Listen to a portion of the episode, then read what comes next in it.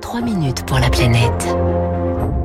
6h54 sur Radio Classique. Quelle est la recette idéale pour nourrir nos animaux? Bonjour Lauriane tout le monde. Bonjour Baptiste, bonjour à tous. Comment réduire l'impact environnemental de l'alimentation des poissons d'élevage? Voilà les questions auxquelles ont tenté de répondre des chercheurs de l'INRAE et ils ont trouvé, ils ont créé une formule pour réduire l'impact environnemental des aliments sans alourdir la facture.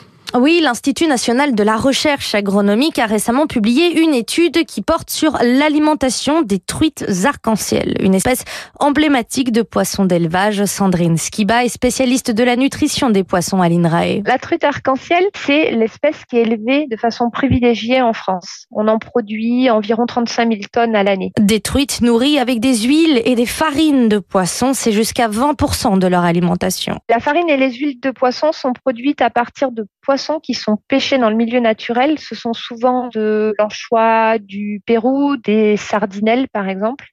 Et euh, ces poissons, ils vont être euh, pressés et on va en extraire d'un côté de la protéine et de l'autre côté de l'huile. Ces poissons qu'on va chercher dans le milieu naturel, c'est une ressource qui est euh, précieuse.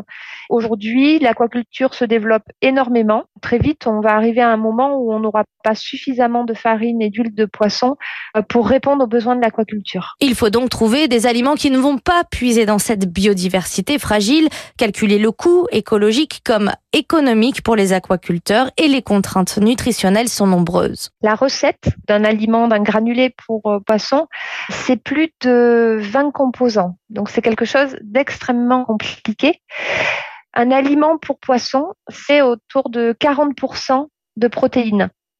Chez les porcs, les volailles, les apports en protéines sont aux alentours de 15%. La recette idéale pour nourrir les poissons, ce n'est donc pas de la cuisine, mais des mathématiques. La formule magique a été trouvée par Aurélie Villefard, ingénieure de recherche à l'INRAE. On va mobiliser des grands tableaux de calcul dans lesquels on va caractériser chacun des ingrédients. L'idée, c'est de couvrir les besoins en ayant un impact environnemental le plus faible possible. Un kilo de blé, euh, ça va émettre telle quantité d'équivalent CO2, un certain nombre de molécules euh, acidifiantes pour les milieux. Ça va utiliser tant d'énergie totale. Les grands gagnants de ces éco-aliments, ce sont les coproduits, c'est-à-dire tous les déchets alimentaires qui peuvent être encore valorisés. Par exemple, les plumes de volaille qui peuvent être transformées en farine riche en protéines et cerises sur le gâteau. La formule éco-responsable est 8% moins chère, ce qui est loin d'être négligeable. On est gagnant sur euh, l'utilisation de surface, on est gagnant sur l'acidification,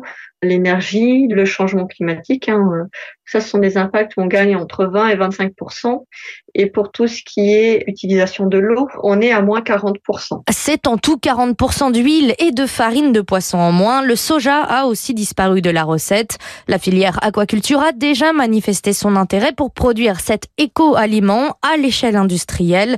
Les deux chercheurs veulent quant à elles désormais s'atteler à trouver la formule magique pour l'alimentation d'autres espèces de poissons. Merci beaucoup, Lauriane Tout le monde, 6h58.